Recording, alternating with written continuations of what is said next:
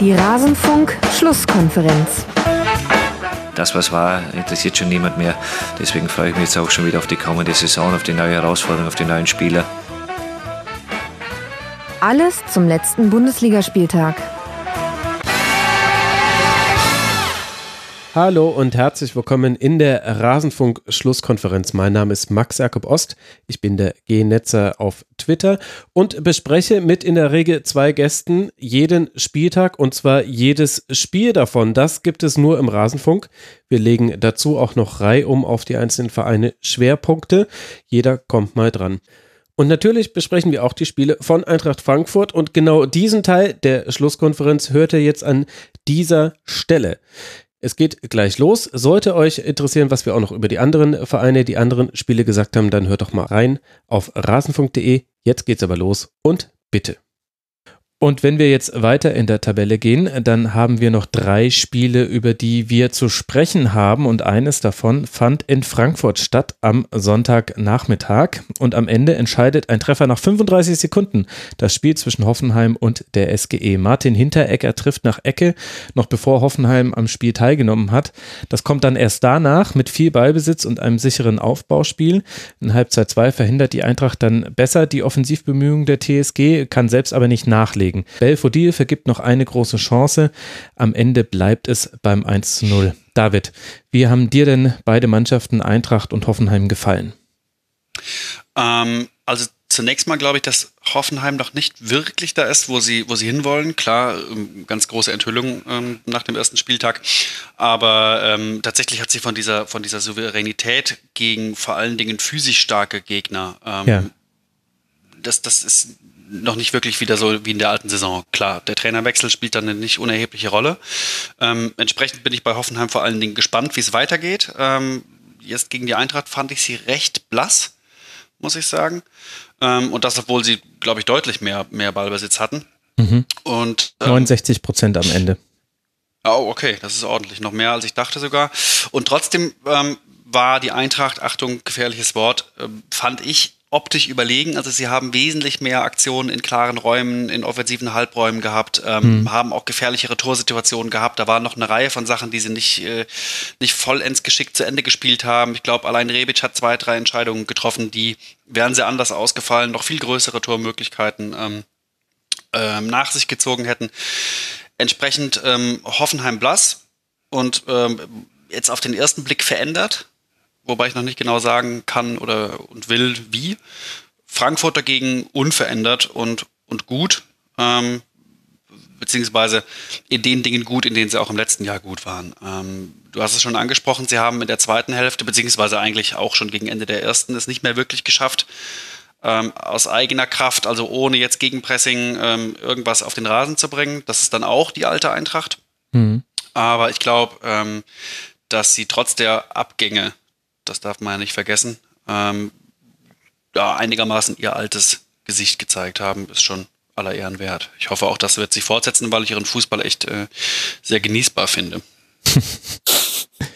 Schöne Formulierung. Arne, wie sehr hast du es genossen, der Eintracht zuzuschauen? Philipp Kostic ist einfach krass, also krass, ja. krasser Spieler, also eine unfassbare Leistung äh, gezeigt. Ähm, immer wieder angeschoben mit Tempo an der, an der Linie entlang nach vorne. Ähm, also auch, auch gefährlich dann geworden äh, im Abschluss. Ähm, hat jetzt das Tor nicht getroffen, aber eben ähm, die Flanke geschlagen zum 1-0. Also eine unfassbare Entwicklung, die dieser Spieler genommen hat. Äh, wirklich zu einem der besten Linksaußen jetzt in Deutschland herangewachsen in der Bundesliga. Und ähm, ja, es sind auch noch andere Spieler, die jetzt ein bisschen in den Fokus rücken. Ähm, Daichi Kamada zum Beispiel, der ausgeliehen ja. war nach Belgien, äh, so, so ein bisschen Osako sehe ich da drin, muss ich sagen, ähm, vom Spielertyp also, also Ritterschlag? Ja, ja, das ist ein Ritterschlag. Also ich, ich finde ihn gut, er ist technisch gut, löst sich gut aus Situationen, ähm, kommt auch ja. zum Abschluss, hat Baumann einmal sehr gut pariert. Irgendwann äh, in der zweiten Halbzeit war das 48. glaube ich. Mhm. Gute Standards. Ja. ja. Ja, guter, Sehr guter gute Spieler. Standards. Das könnte echt nochmal ein, ein, ein Faktor werden für die SGE, finde ich, in dieser Saison. Ja. Jetzt nicht nur, weil das Einzige nur so gefallen ist, da war halt Hoffenheim auch wirklich noch sehr verschlafen, aber diese Phase zu Beginn der zweiten Halbzeit, in der eine Ecke sich an die nächste reihte und jede halbwegs äh, gefährlich wurde, da hat man schon gesehen, dass das dass das einiges bringen kann. Da gab es ja auch die größte Chance dann noch, in der 54. mit einem Freistoß an langen Pfosten, den Chor dann so als Aufsetzer aufs Tor bringt und Posch mhm. kann ihn dann noch von der Linie wegköpfen, aber eigentlich wäre das dann ansonsten das sichere 2 zu 0 gewesen. Und die waren, die meisten Standards waren wirklich sehr gut getreten von Kamada. Der hessische Osako. ja. genau. Sehr schön. Ja, Sehr schön. Ja. Ja, großes Lob auch an Freddy Bobic, denn ähm, man darf nicht vergessen, beziehungsweise ich hatte es auch tatsächlich vergessen, gut, dass ich jetzt mahne, ähm, dass da eine ganze Reihe von Leistungsträgern im letzten Jahr ja auch nur ausgeliehen waren, ähm, von denen jetzt einige fix bei der Eintracht spielen. Dann kommen noch Chor, äh, kommt Chor dazu. Ähm, Pacienza hat man im letzten Jahr verpflichtet, war lange verletzt, fühlt sich aber auch wie ein halber Neuzugang an. Dann hat man Kamada auf einer wichtigen Rolle, ähm, der schon gute Ansätze zeigt. Und das alles in einem Transfersommer, das ist schon, oder fast alles in einem Transfersommer, das ist nicht ganz schlecht, was er da gemacht hat. Ja, definitiv. Und so ein bisschen stellvertretend für die Einkaufspolitik steht Martin Hinteregger, der eben nicht nur, weil er das Siegtor erzielt hat, so ein bisschen im Fokus stand. Defensiv war er wieder stark, sechs Tacklings, kein Zweikampf verloren. Allerdings auch, und das ist jetzt dann vielleicht so ein bisschen das, wo die Eintracht noch Verbesserungspotenzial auch in diesem Spiel hatte. Passquote Hinteregger war bei 58 Prozent. Und das äh, kann man jetzt durchaus auch stellvertretend für weite Teile der Mannschaft nehmen. Also mhm. egal, ob du Hasebe nimmst, Abraham, Costa, Chor, die haben alle, also zum Teil haben die deutlich bessere Werte, das meine ich damit nicht, aber die, die entscheidenden Pässe ins Angriffsdrittel, die kamen oft nicht an. Und wenn Gefahr erzeugt wurde, das hast du, glaube ich, David auch schon angesprochen, dann war das eben vor allem aus Gegenpressing oder Pressing-Situationen, also dass man einfach Hoffenheim den Ball mhm. abgenommen hat und einen kurzen Weg zum Tor hatte, ist auch super, ist toll, wenn das schon mal klappt, aber eben das, was man in dieser Saison noch ein bisschen erwarten würde als nächsten Entwicklungsdruck, dass man quasi auch verkürzt gesprochen, vom eigenen Torhüter bis in den Gegners, gegnerischen 16er sich auch konstruktiv nach vorne durchspielen kann. Das hat man jetzt noch nicht so wirklich gesehen, was aber auch ja zu einem sehr frühen Saisonzeitpunkt jetzt auch nicht verwunderlich ist. Obwohl so eine Zahl wie 158 angekommene Pässe insgesamt, glaube ich, verheerend ist. Ne? Also positiv mhm. gesagt sagt man dann, es war eine äh, äh, pragmatische Leistung, eine effiziente Leistung, aber das ist schon wirklich also erstaunlich wenig.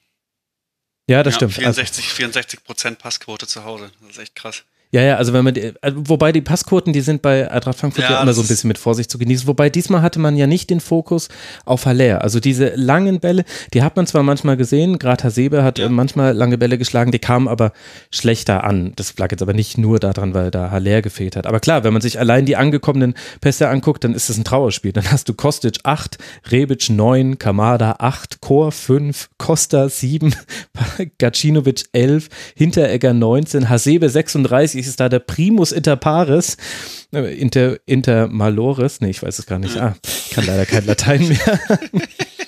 aber ja, klar, das, das ist der Aspekt, der da fehlt. Auf der anderen Seite, finde ich, hat man aber bei Hoffenheim auch ganz gut gesehen, dass du noch so viele schöne Kurzpässe spielen kannst. Und das hat Hoffenheim in Phasen des Spiels wirklich getan. Du musst auch daraus etwas kreieren. Und da gab es eine Phase, in der Hoffenheim, fand ich, ein Übergewicht hatte, was sich auch in Abschlüssen resultiert hat. Das war so in der zweiten Hälfte der ersten Halbzeit. Da hat es die Eintracht nicht unangenehm genug gemacht für Hoffenheim aufzubauen. Und die haben ganz oft mit so Doppelpässen und Klatschpässen haben sie es geschafft, sich aus dem Pressing der Eintracht rauszuspielen und sind dann bis an den gegnerischen Strafraum gekommen. Aber im Abschluss war Hoffenheim halt eindeutig zu harmlos. Also es waren zwar 15 zu 10 Abschlüsse pro Eintracht, aber 8 zu 1 Torschüsse. Also Hoffenheim hat es tatsächlich geschafft, nur mhm. einmal aufs gegnerische Tor zu schießen. Und dann nützen dir auch all deine schönen Kurz- und Klatschpässe nichts. Ich wollte das eben auch nicht unbedingt äh, so kritisieren, so mit dieser Zahl an angekommenen Pässen.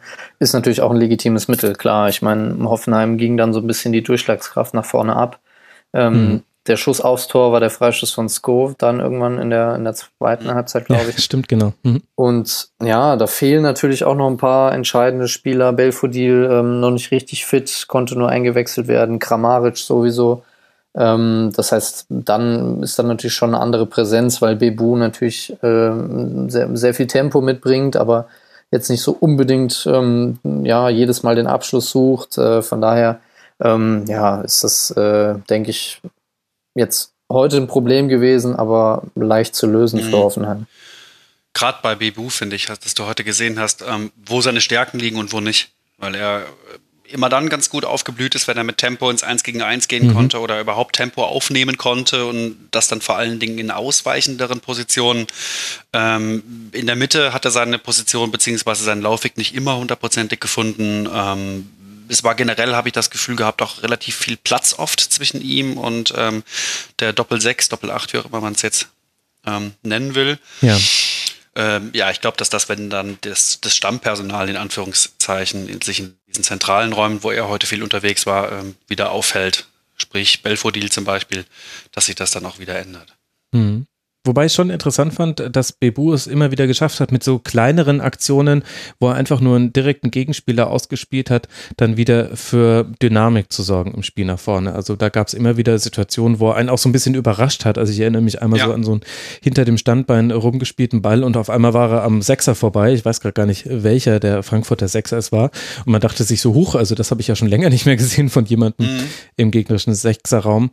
Da könnte auch noch einiges kommen. Und das ist vielleicht auch so ein bisschen die Erkenntnis, wenn man sich jetzt die Spieltaktik in einem größeren Sinne von Eintracht Frankfurt anguckt, dass es für solche Aktionen in der ersten Halbzeit noch mehr Raum gab und in der zweiten Halbzeit dann weniger, weil man da einfach ein bisschen, also in der ersten Halbzeit hatten wir viele solche Situationen, ähnlich wie wir sie auch gesehen haben beim Spiel Freiburg gegen Mainz 05, dass äh, zentral im Mittelfeld vier Spieler beider Teams, also insgesamt acht, auf einem sehr engen Raum stehen, sich um den Ball kämpfen, da werden Pressingfallen mhm. gestellt.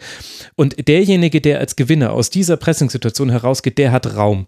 Und zwar entweder entweder dann die Eintracht und die haben dann sofort auf Kostic links gespielt und der hat den Turbo gezündet, so wie immer. Oder Hoffenheim hatte da dann auch manchmal, ist da gut rausgekommen. Rudi hat sich da manchmal ganz gut rausgelöst. In der zweiten Halbzeit hatte er da ein bisschen Probleme mit. Und die sind dann meistens über die Seite von Sko gekommen, waren da aber jetzt nicht so wirklich auf eine Seite fixiert wie die Eintracht. Und in der zweiten Halbzeit war es so, dass meiner Meinung nach Frankfurt höher zugestellt hat und damit die Sechser, also Rudi und Geiger, und dann später Samaseko in seinem Debüt für die TSG. Die haben sie besser zugestellt und damit war Hoffenheim auch wirklich ein Element genommen, was wichtig fürs eigene Spiel war, nämlich so die Spieleröffnung über die Mitte, weil über den Flügel war es einfacher wegzuverteidigen für Frankfurt. Ich höre keinen Widerspruch, ihr seid brave Gäste.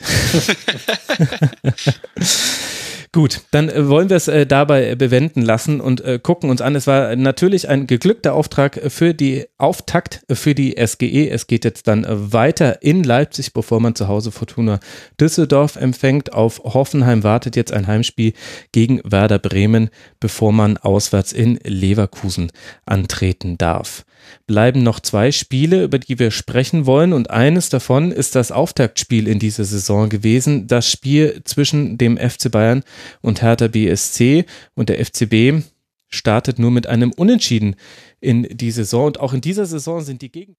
Und damit endet unsere Besprechung des Spiels von Eintracht Frankfurt am letzten Bundesliga-Spieltag. Die ganze Spieltagsbesprechung findet ihr auf rasenfunk.de und da findet ihr auch noch viel mehr. Wir haben zeitlose Gespräche geführt mit bekannten Protagonisten und zu zeitlosen Themen des Fußballs. Wir sprechen über internationale Ligen. Es gibt wirklich viel zu hören. Rasenfunk.de.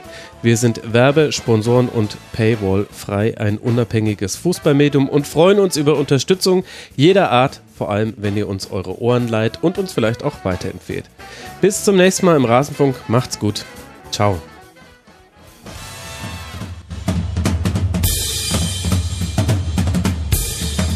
Das war die Rasenfunk-Schlusskonferenz. Wir gehen nun zurück in die angeschlossenen Funkhäuser.